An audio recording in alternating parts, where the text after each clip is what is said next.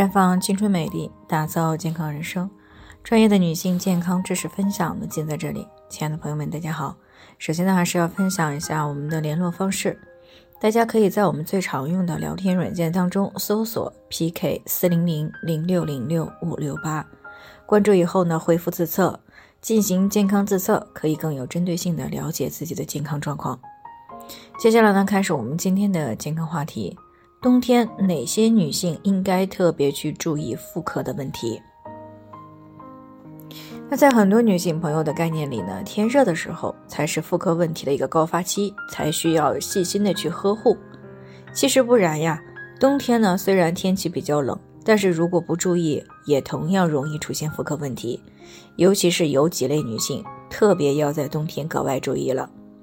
首先呢，就是冬天喜欢吃麻辣食物却又不喜欢吃蔬果的女性朋友。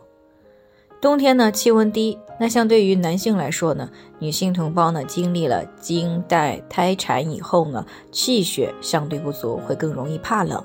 所以呢，有不少女性朋友呢，一到冬天就喜欢吃一些像这个麻辣火锅这样的食物。那不仅过了嘴瘾呢，身体也暖和，但是这样呢，会增加便秘的概率。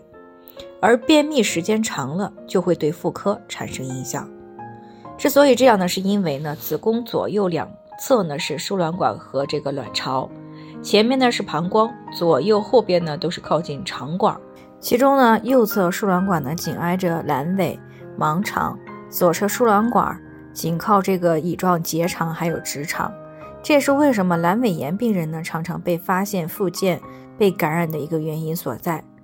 所以呢，女性朋友呢，如果长期的便秘，肠道里呢这些病原体堆积过久，那么就会通过毛细血管呀、淋巴管呀，跑到输卵管和卵巢等这些生殖部位，从而呢就引发了妇科炎症。所以呢，女性朋友即使冬天想吃一些暖身子呢，也最好少吃麻辣重口味的食物，偶尔吃的时候呢，也最好不喝汤啊。绿叶蔬菜呢，可以适当的多吃一些。其次呢，就是卵巢功能下降的女性也应该注意。因为从中医的角度来说呢，冬天是肾的当令时间，而肾呢主生殖，所以呢，对于卵巢功能本就低下的女性朋友来说呢，冬天也是一种挑战。而一旦卵巢分泌的激素水平呢进一步的降低，对阴道等生殖器的濡养呢就会减弱。那么在这种情况下呢，同房的时候就容易对阴道产生损伤，这样呢妇科感染的概率也就提高了。另外呢，冬天气温比较低，但是有些女性朋友呢，为了美啊，腰腹部以下穿的就过于单薄。那如果这个时候呢，正经历了人流、分娩、月经期的话，那么身体就很容易造成下身经络的淤堵、微循环不畅，从而呢会使妇科的抵抗力降低，更容易被病原体入侵，诱发妇科炎症的发生。